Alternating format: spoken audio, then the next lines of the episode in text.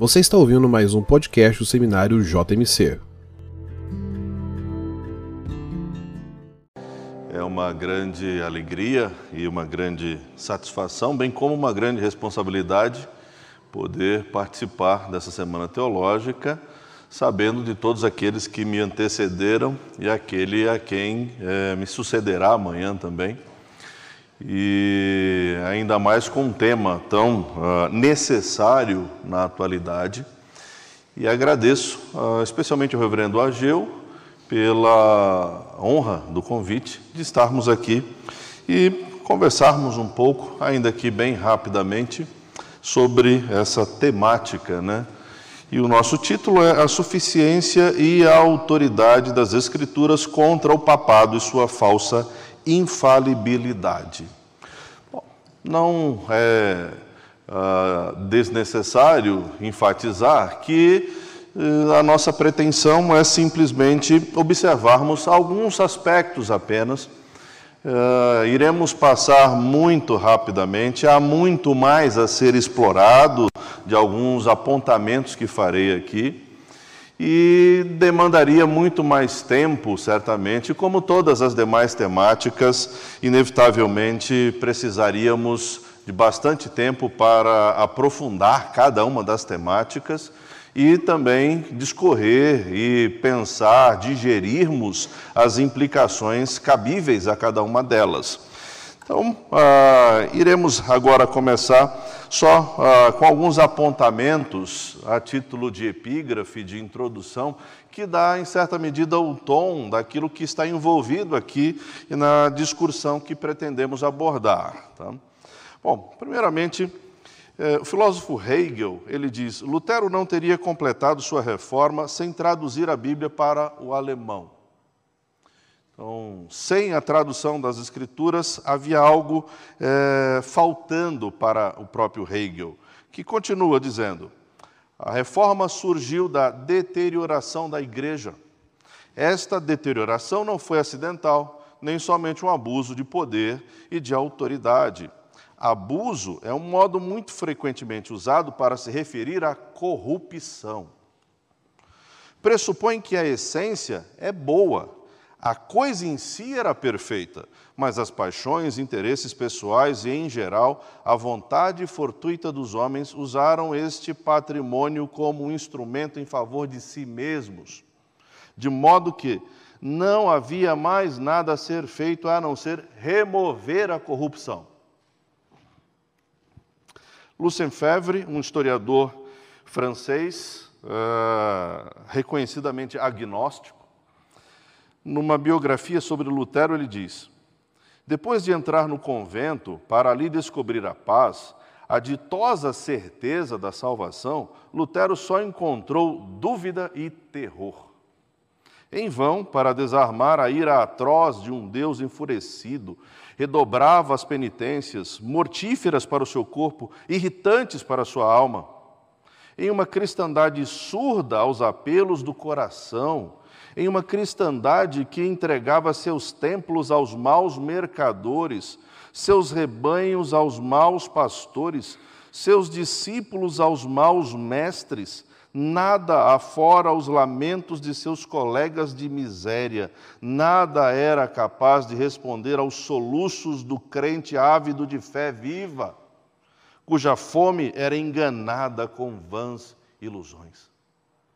Esse é o contexto temos aqui Martinho Lutero, uh, amplamente descrito em várias minúcias pela belíssima palestra da terça-feira. Né?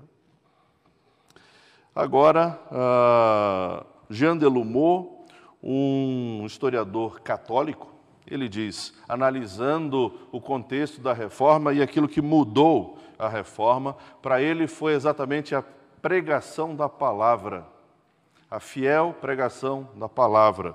Historiador católico diz: de um ponto de vista sociológico, não é demais insistir na nova importância dada à pregação. Esta nova insistência no sacramento da palavra deixa também adivinhar uma verdadeira carência do clero no domínio pastoral. Com efeito, a principal fraqueza da igreja no período que antecedeu a reforma não consistia nos abusos financeiros da cúria romana, nem no estilo de vida por vezes escandalosos dos seus altos dignatários eclesiásticos, nem nos desregramentos de alguns monges, nem no número certamente importante dos padres concubinários. E vejamos bem, ele não está negando que isto aqui não ocorreu. Para ele, o ponto mais chocante não é isto, apesar de tudo isto ser extremamente chocante. Ele diz: residia antes na instrução religiosa demasiado medíocre e na insuficiente formação dos pastores, muitas vezes incapazes de distribuir de forma eficaz os sacramentos e de apresentar corretamente a mensagem evangélica. Provavelmente a reforma nasceu desta profunda diferença entre a mediocridade da oferta e a nova veemência da procura. Um povo sedento, querendo a palavra de Deus, desespero, angústia, sem resposta. Um clero que não tinha o que oferecer, porque não oferecia a palavra. E ele vai dizer exatamente aqui. É, é essa diferença, desejo, necessidade de fato, e não tinha onde encontrar. A igreja não oferecia. Vamos seguir aqui rapidamente esta estrutura tríplice. Num primeiro momento, eu quero apontar, falar sobre Lutero e a crise intelectual que ocorre no período da Reforma. Depois, eu quero descrever aqui os fundamentos documentais conciliares do catolicismo que tratam exatamente sobre as questões levantadas aqui, sobre a autoridade e suficiência das Escrituras, ou o confronto à autoridade e suficiência das Escrituras. E, por fim, o que Calvino fala sobre a palavra, sobre a importância da palavra e como lida com tudo isto. Bom, primeiramente, é, há uma crise intelectual que está ocorrendo no período da reforma. Há, há uma enormidade, digamos, de possibilidades de análise, mas vamos nos concentrar numa básica aqui, o fato de que há uma verdadeira ruptura. E quando nós olhamos, por exemplo, Hans King, um teólogo católico no século XX, ele diz: Nenhuma censura após a reforma gregoriana do século XI e o triunfo do paradigma católico romano no cristianismo ocidental foi mais profunda e mais carregada de consequências do que a reforma protestante. Veja, teólogo católico falando. Tá? Martinho Lutero iniciou uma nova era no século XVI, mais uma mudança de paradigma para a igreja, a teologia e o cristianismo em geral a transição do paradigma católico romano da Idade Média para o paradigma evangélico da Reforma. Então, o próprio teólogo católico está admitindo que havia uma maneira de pensar nitidamente católica romana e agora com a reforma há uma mudança. Danilo Marcondes, filósofo brasileiro, diz: a ruptura provocada pela reforma é um dos fatores propulsores da modernidade. Embora, segundo alguns intérpretes de seu pensamento, sob muitos aspectos, Lutero se aproxime mais da teologia medieval agostiniana. Porém, há defesa da ideia de que a fé é suficiente para que o indivíduo compreenda a mensagem divina nos textos sagrados, assim chamada regra de fé, expressão chave importante aqui, não necessitando da intermediação da igreja, dos teólogos, da doutrina dos concílios. Representa, na verdade, a defesa do individualismo contra a autoridade externa, contra o saber adquirido, contra as instituições tradicionais, todos colocados sob suspeita. Individualismo aqui é um conceito, é, digamos, sociológico e antropológico e político, em certa medida, não é sinônimo de individualismo, de egoísmo, na verdade, como hoje por vezes se utiliza o termo, tá? mas é a valorização do indivíduo enquanto indivíduo e não somente como membro de um grupo.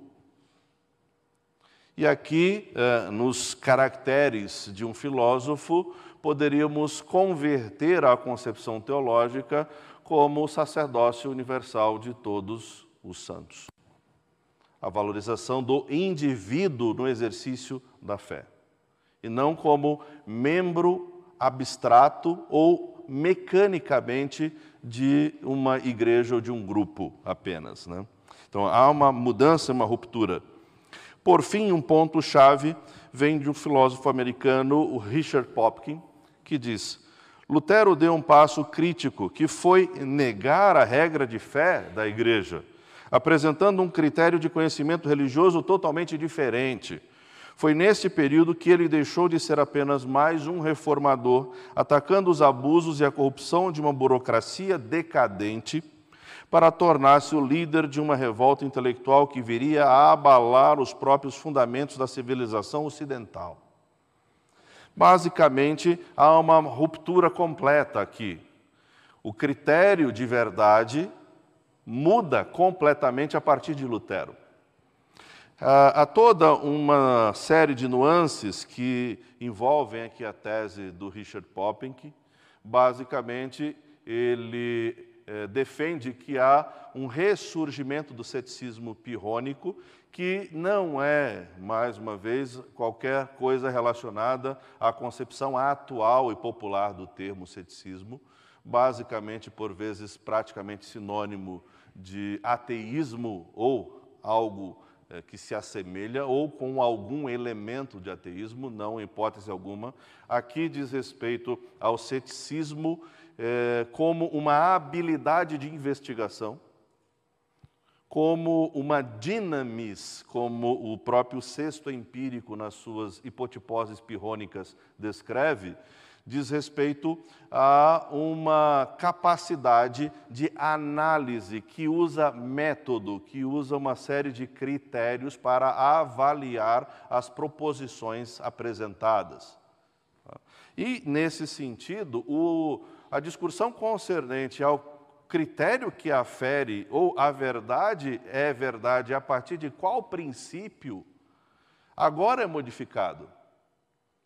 E ele se utiliza, se é, a tese do Popkin está correta ou não na sua plenitude, é, aí é um debate enorme, provavelmente, mas o fato é que Lutero, diante de Carlos V, ele se utiliza, pelo menos aparentemente, desses princípios do ceticismo pirrônico antigo.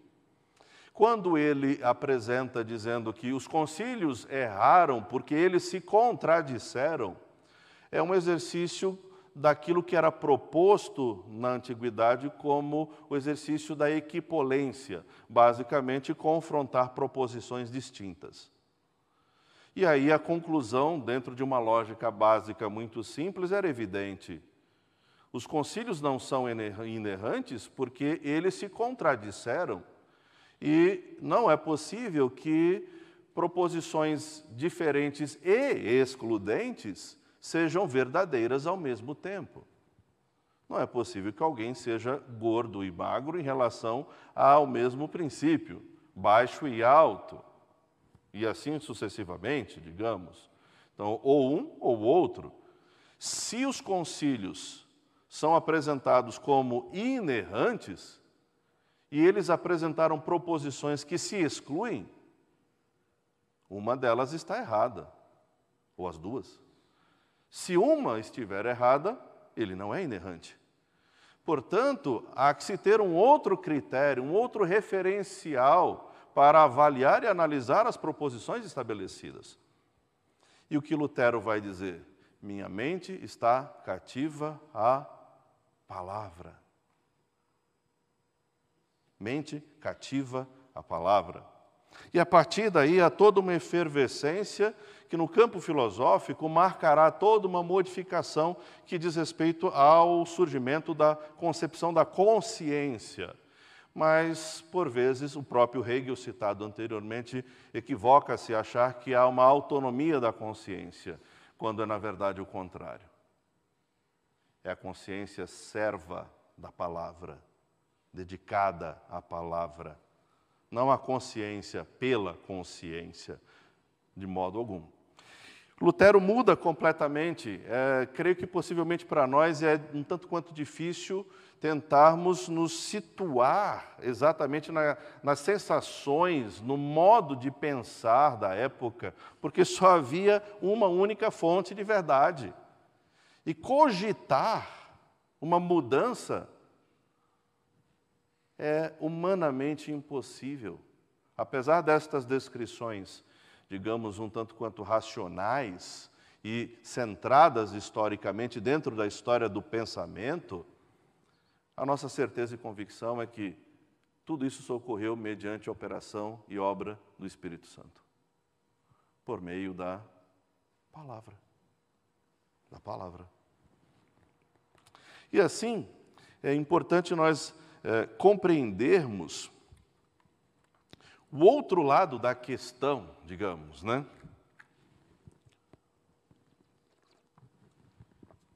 O que os, os documentos conciliares dizem sobre a autoridade papal ou a relação com a Escritura? Nesse sentido, o compêndio do Heinrich Denzinger é referencial dentro da própria Igreja Católica, que recebe uma chancela eh, de respeito e de integridade conferida pela própria Igreja, como um compêndio realmente né, de declarações oficiais da Igreja Católica. E aqui ah, o nosso objetivo não é tecermos ah, análises a cada a proposição apresentada, mas apenas mostrar o que a Igreja Católica oficialmente defende com respeito às questões que estamos levantando. Tá? Então, uh, não somos nós a falar agora, é o pronunciamento oficial. Tá? Concílio de Trento, emblemático. Basicamente, dois são chave aqui para a nossa análise. Trento, século XVI, Vaticano I, século XIX, com uma, algumas encíclicas papais nesse meio termo, antes de Trento e entre um concílio e outro. Então, a quarta sessão, 8 de abril de 1546. Decreto sobre os livros sagrados e as tradições a serem acolhidas. O Sacrosanto Sínodo Ecumênico e Geral de Trento, legitimamente reunido no Espírito Santo, tendo sempre diante dos olhos sua intenção de que, extirpados os erros, então, é, o sínodo é santo, sacro-santo, dirigido pelo Espírito Santo, e o objetivo é extirpar os erros. Os erros somos nós, tá? É. Tem uma distância de tempo aí, mas os errados somos nós, protestantes. Né? Contra a reforma. Concílio de Trento é um concílio da contra-reforma. Tá? O objetivo é exatamente pausar, barrar o progresso das ideias reformistas. Bom, continuando. Se conserve na igreja a pureza do evangelho que prometido primeiramente pelos profetas nas Santas Escrituras, nosso Senhor Jesus Cristo, Filho de Deus, promulgou por sua própria boca e então mandou a seus apóstolos pregá-lo a toda criatura. Como fonte de toda a verdade salutar e de toda a ordem moral, vendo claramente que essa verdade e essa ordem estão contidas em livros escritos e tradições não, tradições não escritas. Tá? Então, a fonte também são as tradições não escritas, que recebidas pelos apóstolos da boca do próprio Cristo, ou transmitidas como que de mão em mão pelos apóstolos, sob o ditado do Espírito Santo, chegaram até nós, seguindo o exemplo dos padres ortodoxos, recebe e venera com igual sentimento de piedade, ou seja, está em é, é, equivalência tudo que foi recebido ao longo dos séculos, mesmo à parte da Escritura. Tá? Igual, reverência, igual reverência todos os livros, tanto do Novo como do Antigo Testamento, já que o mesmo Deus é o autor de ambos. E igualmente recebe e venera as tradições igualmente recebe e venera as tradições concernentes tanto à fé como aos costumes. como provenientes da boca de Cristo ou ditadas pelo Espírito Santo e conservadas na Igreja Católica por sucessão contínua. Então, fundamento é toda a recepção, toda a tradição em pé de igualdade com as Escrituras. Para evitar dúvidas a respeito dos livros reconhecidos por este concílio, julgou oportuno acrescentar a este decreto o elenco. São os seguintes. Bom, e aí ele vai passar toda a lista, Antigo Testamento, né? e aqui, só para destacar, né, ah, Paralipômenos, né, são o, os livros das crônicas, né, quatro, né, ah, quatro dos reis, dois dos Paralipômenos, né, os dois livros das crônicas. Esdras, primeiro e segundo, Neemias, né? Tobias, Judite, né? uh, Saltério de Davi, uh, Salmos, né? Provérbios Eclesiásticos, Eclesiastes, Cântico dos Cânticos, Sabedoria, Eclesiástico, Isaías, Jeremias, com Baruque, Ezequiel, Daniel, os doze profetas menores, isto é, Oséias, Amós, Abdias, Jonas, Miqueias, Naum, Abacuque, Sofonias, Ageu, Zacarias, Malaquias, dois dos Macabeus, primeiro e segundo. Certamente aqui é, de amplo conhecimento de vários, essa lista, de alguma forma, é, já se ouviu falar. Né? Novo Testamento, sem modificações, e, ah, continuando o documento, diz: Se, porém, alguém não receber como sagrados e canônicos esses livros em sua integridade, com todas as suas partes, tal como costumavam ser lidos na Igreja Católica e estão contidos na antiga edição latina da Vulgata, e desprezar, ciente e propositadamente, as tradições antes mencionadas, seja anátema maldito, herege, condenável. Acho que não escapou ninguém aqui hoje. Então, a não ser que alguém concorde com a lista. Não.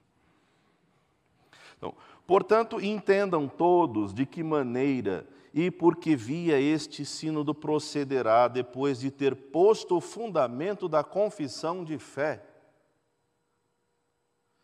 Qual é o fundamento da nossa confissão de fé? a palavra de Deus. Aqui, a própria Igreja Católica está dizendo que um concílio estabeleceu o fundamento da fé. Tá? E de que testemunhos e meios usará principalmente para confirmar os dogmas e restaurar os costumes da Igreja. Uh, depois do Concílio de Trento, mais uma vez, uh, na sequência, né, o decreto sobre a edição, a vulgata da Bíblia e sobre o modo de interpretar as Sagradas Escrituras.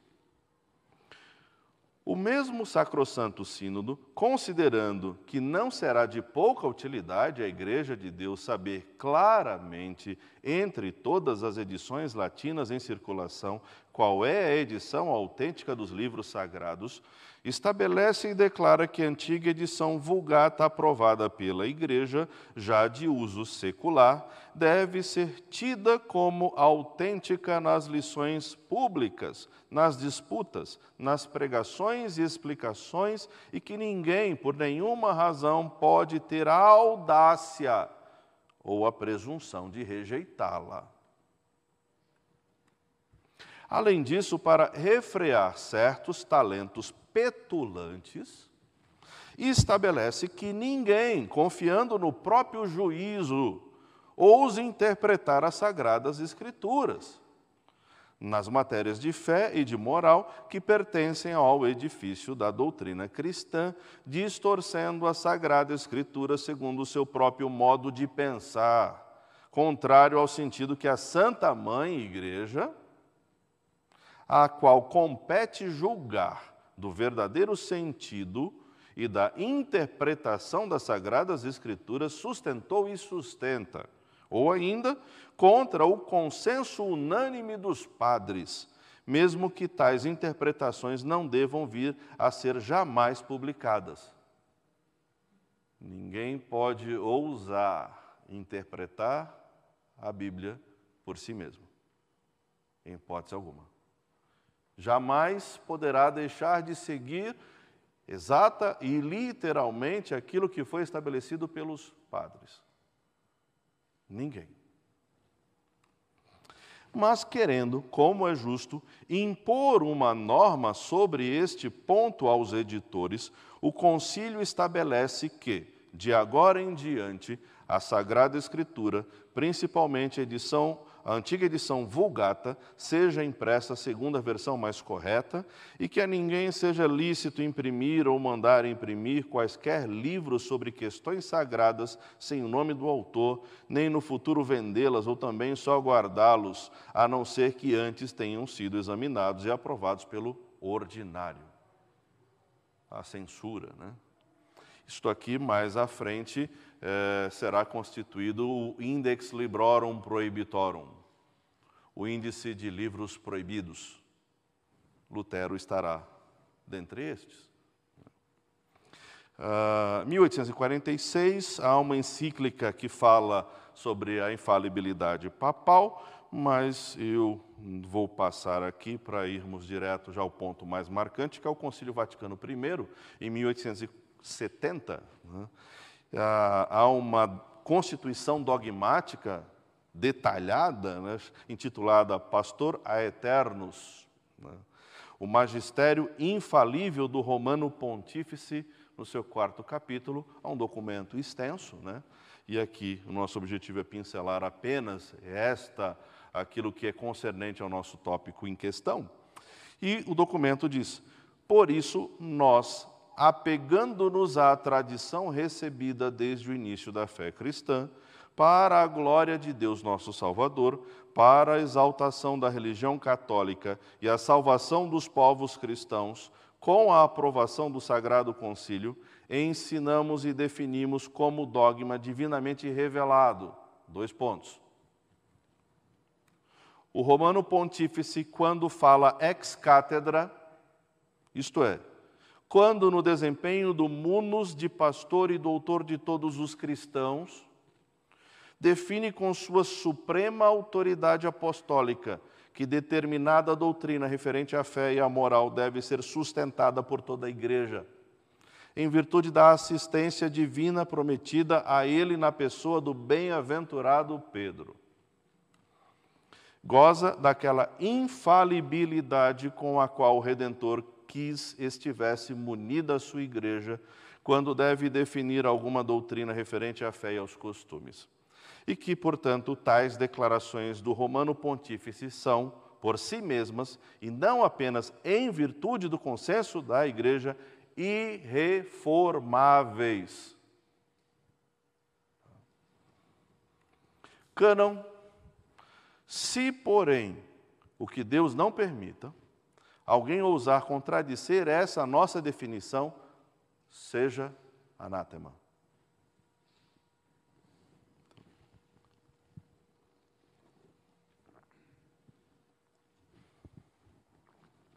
Certamente eu acho que eu já poderia parar aqui. Todo mundo já entendeu. Não precisava é, apresentar mais nada. Uh, o texto documental oficial por si só já diz tudo, né? Não haveria mais nada a ser dito. Bom, se fosse o nosso objetivo apenas este.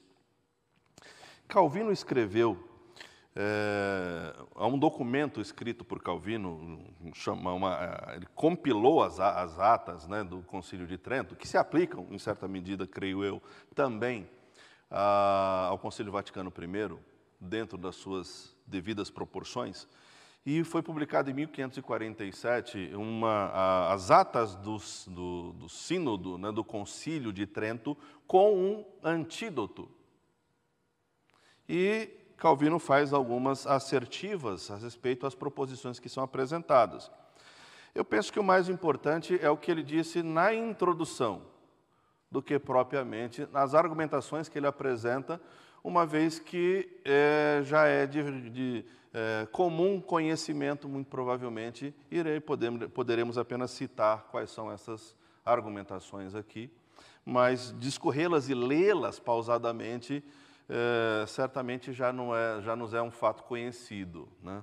Mas no preâmbulo ele diz: afirmam que Catão, quando estava prestes a fazer um discurso sobre a correção dos incomensuráveis pecados do povo romano, disse que seria um grande problema para ele, porque seu estômago não tinha ouvidos.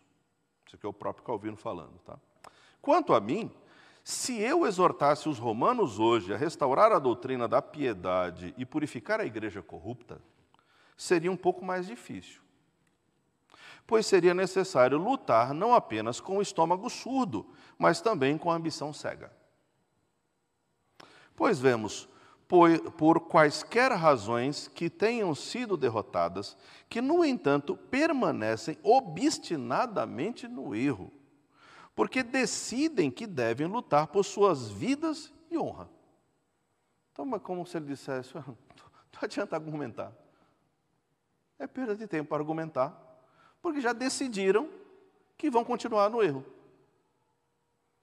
E qualquer tipo de afronta é como se fosse a, a, a, própria honra individual do indivíduo, e não o objetivo é a discussão sobre a verdade. Então, por vezes, eu creio que esse princípio se aplica a muitas das discussões, até na atualidade. Muitas delas não valem a pena serem discutidas amplamente porque simplesmente nós estamos perdendo tempo, porque às vezes é possível que o outro ele não queira, na verdade, a verdade. Ele quer simplesmente a manutenção de uma posição. Isso é verdade é, dentre vários modos. Bom, manter a sua posição irredutível talvez só seja válido aí para manter uh, a torcida pelo seu time do coração, né? Mesmo a despeito de muitas deficiências, os indivíduos permanecem rigidamente apegados a eles. Né? E não adianta a gente provocá-los, porque continua isso. No seminário, ninguém brinca com essas coisas, certamente. Então, portanto, não ser, Calvino continua, né? Portanto, não serei tão tolo a ponto de tentar em vão trazê-los de volta aos seus sentidos, ou à razão. Né? Falo daqueles cujo desafio consideramos totalmente deplorável. Em vez disso, deixe-me voltar para outro desafio, para que todos os piedosos possam reconhecer quão perversa é sua impiedade. Este sim é um objetivo que vale a pena investirmos. Ajudarmos aqueles que são piedosos, que querem permanecer no exercício da piedade. E exercício da piedade significa aqui basicamente obediência irrestrita à palavra de Deus. Então, e ele continua: Apresento aqui um exemplo muito obscuro do assunto nos procedimentos do Concílio de Trento, onde todo o povo do interior explicou seus sentimentos de maneira a não deixar dúvidas quanto ao estado da igreja que teremos se sua decisão permanecer. Que igreja vai ter se isso permanecer, né? Mas, para que isso fique mais claro, primeiro peço e aconselho aos leitores que leiam meu livro sobre a necessidade de reformar a igreja. Se me permitam a, manutenção aqui uh, do conselho de Calvino, ele está, esse livro está acessível, foi publicado pouco, poucos anos atrás pela editora Cleary, uh, tanto em formato físico quanto em e-book, então dá para comprar agora já, se quiser. Uh, Genebra, 3 de novembro de 1547. Vale a pena também o que Calvino diz em dado momento aqui. E ele diz assim: O que então devemos fazer com essa sessão tão vitoriosa, por assim dizer, triunfante? É um tanto quanto sarcástico, né? com certeza. Ele diz: apenas fique em pé e deixe que a fumaça se dissipe. É, no ambiente do, do, seminário, falar de fumaça é uma linguagem que, certa uma linguagem técnica precisa, extremamente profunda, que ilustra muitos tipos de correlações, especialmente quando Calvino diz literalmente fumaça, que em latim é fumos, né? Então, certamente o imaginário ele transcende a outros tipos de correlações aqui inevitavelmente, né? E eu não ficaria sozinho pensando em outras coisas, além disso, a não ser também compartilhar com os caros irmãos.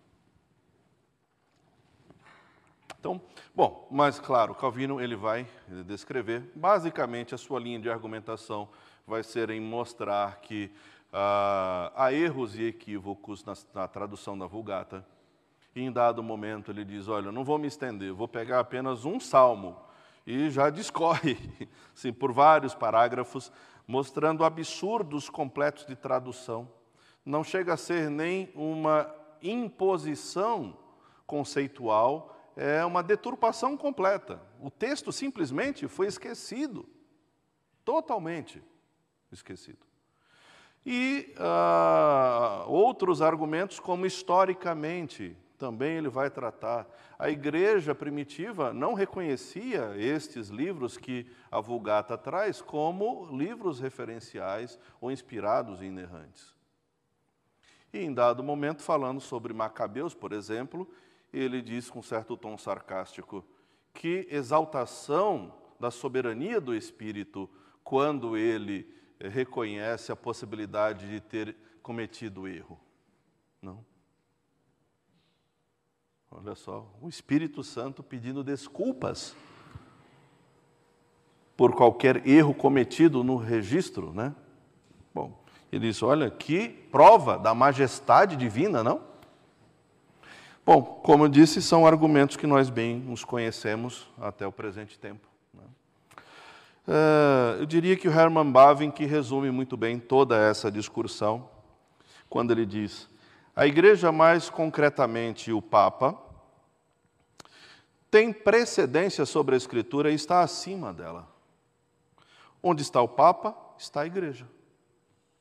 A infalibilidade do Papa faz com que a infalibilidade da igreja dos bispos e concílios, assim como a da Escritura, seja desnecessária. Com a infalibilidade papal, não há infalibilidade da Escritura, automaticamente. Assim como a Escritura o é na reforma, assim também a Igreja, o magistério, ou, na verdade, o Papa, é o princípio formal, o fundamento da fé no catolicismo romano e uh, Hermann Bavinck, na sua dogmática, volume 1, capítulo 14, quando fala sobre os atributos da Escritura, começa exatamente a descrever é, dois pontos que a reforma vai combater: o catolicismo, o anabatismo. A infalibilidade do Papa e a infalibilidade da revelação interna, abstrata e individual do sujeito à parte das Escrituras. Então, uh, resume muito bem em duas pequenas frases. Mas uh, o mais importante é exatamente não a análise, digamos, negativa, apontando erros, equívocos e falhas. Mas o mais importante, creio eu, é a ênfase no aspecto positivo do que realmente devemos fazer com a concepção da infalibilidade da Escritura, da suficiência da Escritura. Essa é uma estrutura inevitável. Infalibilidade, suficiência, inspiração, inerrância são estruturas necessárias a todo caráter revelacional. Venhamos a dar esse nome ou não. Se a Escritura não é inspirada, inerrante, suficiente, algo será.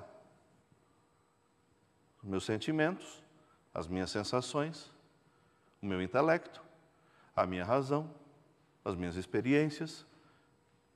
É um referencial. A reforma protestante mudou completamente quando disse que a Bíblia, a palavra de Deus, as Escrituras, se auto-autenticam.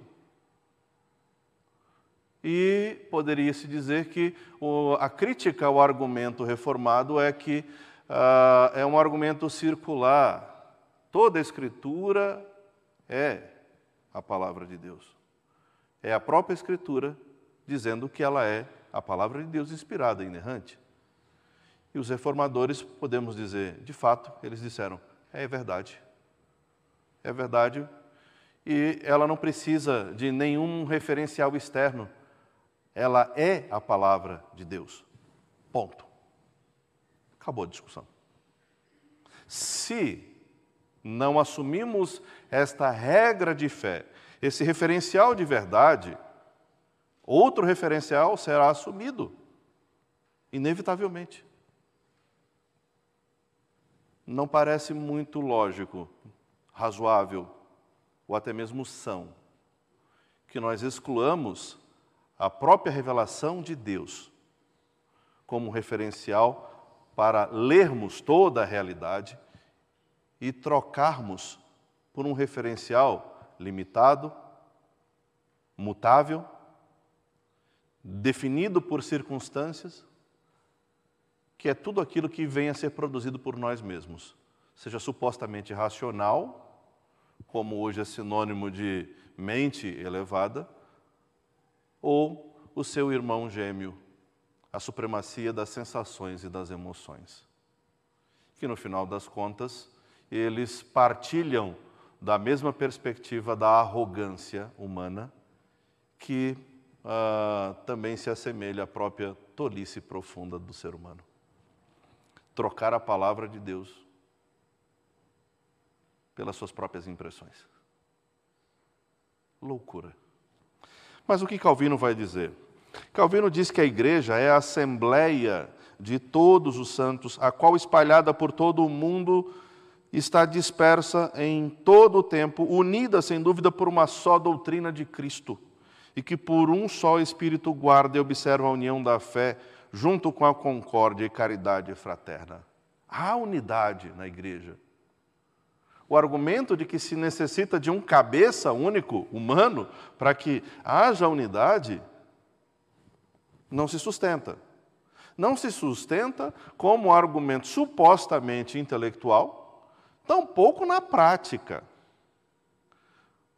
Não há unidade numa igreja que diz ter um único cabeça humano.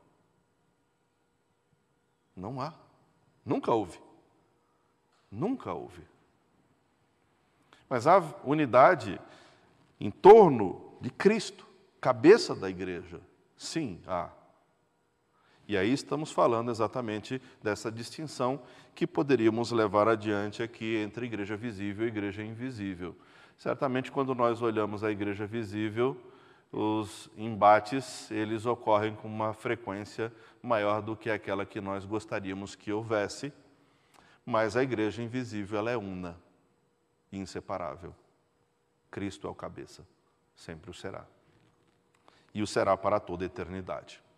Vale a pena destacar aqui a confissão galicana ou gaulesa, é, escrita inicialmente por Calvino, mas com alguns aportes é, de outros uh, teólogos, outros indivíduos, e não vamos entrar em minúcias aqui, mas uh, o que o, o catecismo diz. Nós cremos que ninguém deve excluir-se ou contentar-se com isolamento, mas que todos juntamente devem possuir e sustentar a união de Cristo e sujeitar-se ao ensino público e ao jugo de Jesus Cristo, onde quer que Deus estabeleça a verdadeira ordem da igreja, ainda que os magistrados e seus editos sejam contrários a isto. Pois se os cristãos não participarem disto, ou se separarão disto, ou se, se, ou se separam disto, estarão agindo contrariamente à palavra de Deus. A ênfase, a referência é a palavra de Deus. Princípio de unidade é a palavra de Deus. Todavia, cremos que seja importante discernir com cuidado e prudência qual é a verdadeira igreja. Uma temática que hoje não é nem um pouco politicamente correta. Nosso objetivo não é sermos politicamente corretos, é sermos bíblicos. Claro que nem toda afronta e embate é sinônimo de exercício correto da sabedoria. E precisamos tê-la, de fato. Uh, não podemos e não devemos né, sair atacando a torto e a direito sem qualquer sentido, em hipótese alguma. Mas também não podemos desejar ou ter qualquer ação para manter uma unidade fictícia às custas da verdade, porque ela é fictícia. Se existir, ela existirá apenas ilusoriamente e por pouco tempo, pouquíssimo. Só uma forma de unidade: a Escritura. E aqui a temática é exatamente isso, levantada pela reforma: a necessidade de distinção da verdadeira igreja da falsa. E ele vai continuar dizendo: pois este título tem sido grandemente abusado título de igreja, século XVI. E hoje? Certamente de alguma forma também. E ele diz: Nós dizemos, portanto, de acordo com a palavra de Deus, que é a companhia dos fiéis, que estão acordes em agir conforme a palavra e conforme a pura religião que ela, a palavra, ensina, que desenvolvem nela toda a sua vida, crescendo e firmando-se no temor de Deus. Apesar de seus contínuos esforços, eles não podem ter esperança de salvação na remissão de pecados. Todavia, não negamos que entre os fiéis possa haver hipócritas e réprobos, mas suas fraquezas não podem destruir o título da igreja. Então, uh, ou tentativas, ou uso indevido do título de igreja, e as tentativas de é, diluição do título de igreja, usando arrefecimentos vazios com nomenclaturas que indicam qualquer coisa, menos a communio sanctorum. Né? Ou, no final das contas, talvez não passam de clubes, infelizmente. Então, a, a Escritura afirma claramente que a igreja é o corpo de Cristo. O fundamento desta unidade não se encontra, tampouco é mantida por homens, mas pelo próprio Senhor Jesus Cristo, que é o seu cabeça. Sempre o será. Por isso, Calvino, no, no livro dos Salmos, diz: Sempre que nossas mentes se agitam e caem em perplexidade, devemos trazer à memória a seguinte verdade: sejam quais forem os perigos e apreensões que porventura nos ameacem a segurança da igreja que Deus estabeleceu, por mais dolorosamente abalada ela seja, por mais poderosamente assaltada, jamais poderá ser demasiadamente enfraquecida e envolvida em ruína. Precisamos lembrar desta realidade. A suficiência da Escritura, cabeça da igreja que é Cristo, traz consigo responsabilidade elevadíssima, ao mesmo tempo que é a única segurança possível para a igreja. E não precisamos abordar a história da igreja para vermos as lutas, embates, enfrentamentos internos e externos que a igreja sofreu. Basta olharmos hoje. Confrontos de mentalidades, de comportamento, de modos de pensar, no nível espiritual e intelectual, ao mesmo tempo que, que hoje, agora, provavelmente nesse exato momento, irmãos nossos estão sendo queimados, decapitados, chicoteados. Mas a igreja permanece. Aqui ela está. E estará por toda a eternidade. Cristo é a segurança. Suficiência das Escrituras aponta exatamente para toda essa realidade. A confissão galicana ainda continua. Crendo nisso, declaramos que, falando propriamente, não pode haver igreja onde a palavra de Deus não é recebida, nem se faz profissão de sujeição a ela, nem se faz uso dos sacramentos. Portanto, condenamos as assembleias papistas que já que a pura palavra de Deus é banida destas, onde seus sacramentos são corrompidos ou falsificados ou destruídos, e todo tipo de superstições e idolatrias se fazem presentes. Defendemos, portanto, que todo o que toma parte desses atos e comunga nessas igrejas separa-se e aparta-se do corpo de Cristo. Sem a palavra não há igreja sem inspiração, suficiência das Escrituras, não há igreja. Ponto. Não há mais nada a ser dito. Segundo Calvino, a igreja verdadeira está fundamentada unicamente na palavra. A doutrina profética é apostólica. A verdadeira igreja é autenticada, aprovada e selada tão somente pela Escritura, para que a própria igreja demonstre a veracidade da palavra de Deus evidenciada em suas manifestações externas através de suas marcas. O que isso quer dizer? Nós defendemos, sim, nós cremos, nós desfrutamos dos benefícios, mas nós temos uma responsabilidade de propagar essa palavra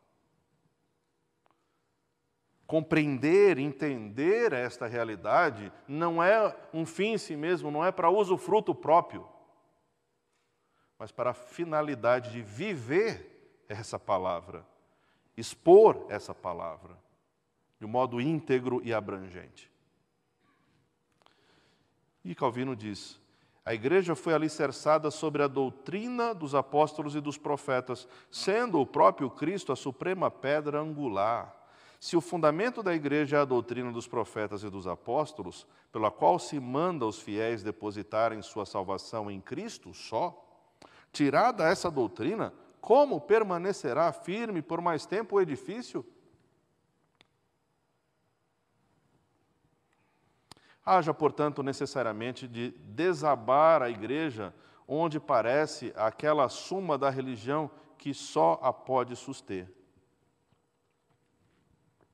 Ademais, se a verdadeira igreja, coluna é e sustentáculo da verdade, certo é igreja não ser onde o reino ocuparam a mentira e a falsidade. Se há mentira, falsidade, distorção da verdade biblicamente instituída, a conclusão é única: não é igreja. A negação da suficiência de Cristo como profeta, sacerdote e rei. A negação da suficiência de Cristo como cabeça da igreja corrói a igreja.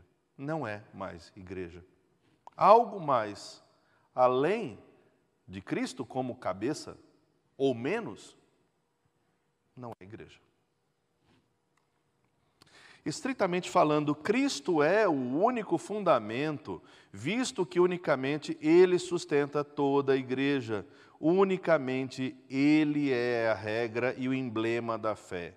Em Cristo, porém, a igreja se encontra fundamentada pela ministração da doutrina. E Calvino conclui assim: Cristo é o único fundamento. Uma comprovação testemunhal aqui desse elemento, né? A igreja que apreende realmente, compreende, recebe, confirma a suficiência das Escrituras. Ela vive assim. E esse ato de viver assim não está circunscrito como um ato testemunhal interno. Tampouco ele é limitado temporalmente ou geograficamente, ele se estende. Observemos aqui um relato do Jean-Jacques Rousseau, 1754. Filósofo genebrino, bom, influenciado pelo calvinismo, mas muito longe de ser chamado de crente. Tá? Ele diz assim: Todos sabem com que sucesso a arte da prédica é cultivada em Genebra, ou seja, a pregação dessa palavra.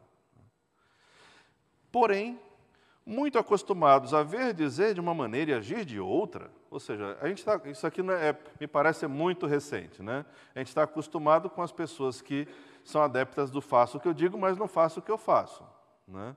Então, elas dizem para os outros, não para elas. E ele está se referindo a isso. Olha, vocês estão acostumados aí com as pessoas que dizem as coisas, o que deve fazer, mas ele mesmo não faz, né?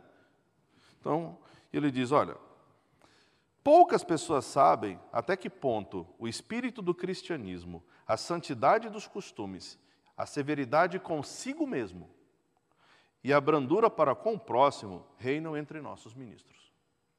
Olha, vocês estão acostumados a essa história de faço o que eu digo, mas não faço o que eu faço? Tá? Mas aqui os pastores de Genebra são diferentes, tá? Talvez caiba apenas à cidade de Genebra mostrar o exemplo edificante de uma tão perfeita união entre uma sociedade de teólogos e de letrados, de instrução.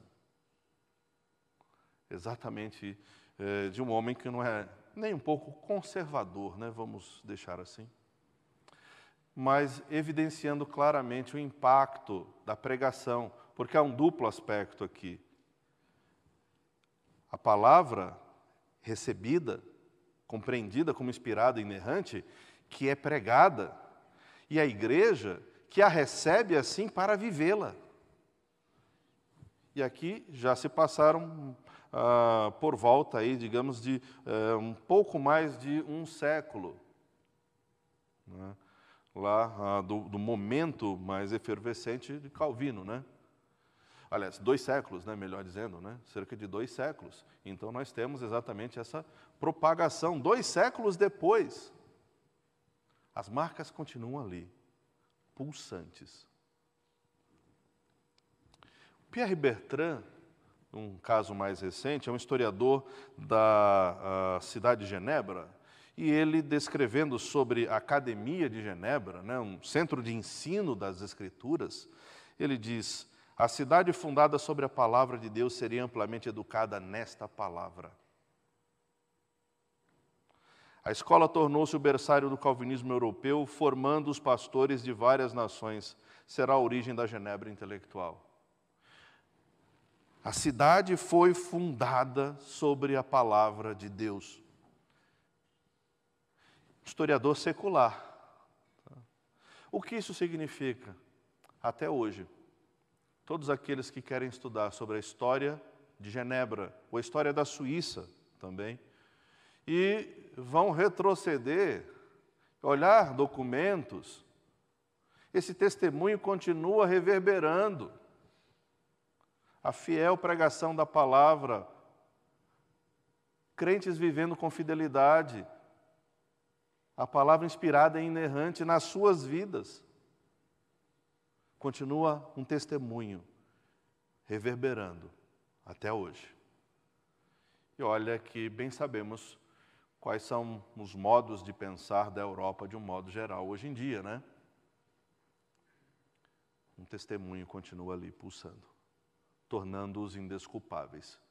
Exatamente um povo que ama a sua história, que conhece a sua história. Todas as vezes que eles retornam à sua história, há um marco ali pulsando. Crentes, fiéis, vivendo a integridade, a inspiração e inerrância das Escrituras na sua vida. Está ali presente. Por fim, Calvino diz: é uma ímpia e danosa invenção tentar privar o povo comum das santas Escrituras, sob o pretexto de serem elas um mistério oculto, como se todos os que o temem de coração, seja qual for seu estado e condição em outros aspectos, não fossem expressamente chamados ao conhecimento da aliança de Deus. É uma ímpia e danosa invenção privar o povo das Escrituras. Sempre o foi e sempre o será. E eu termino com Calvino. Tudo o que é considerado ou defendido como sendo Deus, deve ser removido de seu lugar e renunciado às suas reivindicações para que tão somente Deus seja exaltado. Daí se pode deduzir que esta é a verdadeira definição de piedade, a saber, quando o verdadeiro Deus é perfeitamente servido e quando ele é o único ser exaltado, então que nenhuma outra criatura obscureça sua divindade e, consequentemente, se a verdadeira piedade não estiver destruída entre nós, que sustentemos, pois, este princípio, que nenhuma criatura seja exaltada por nós além da medida própria. Deus nos abençoe.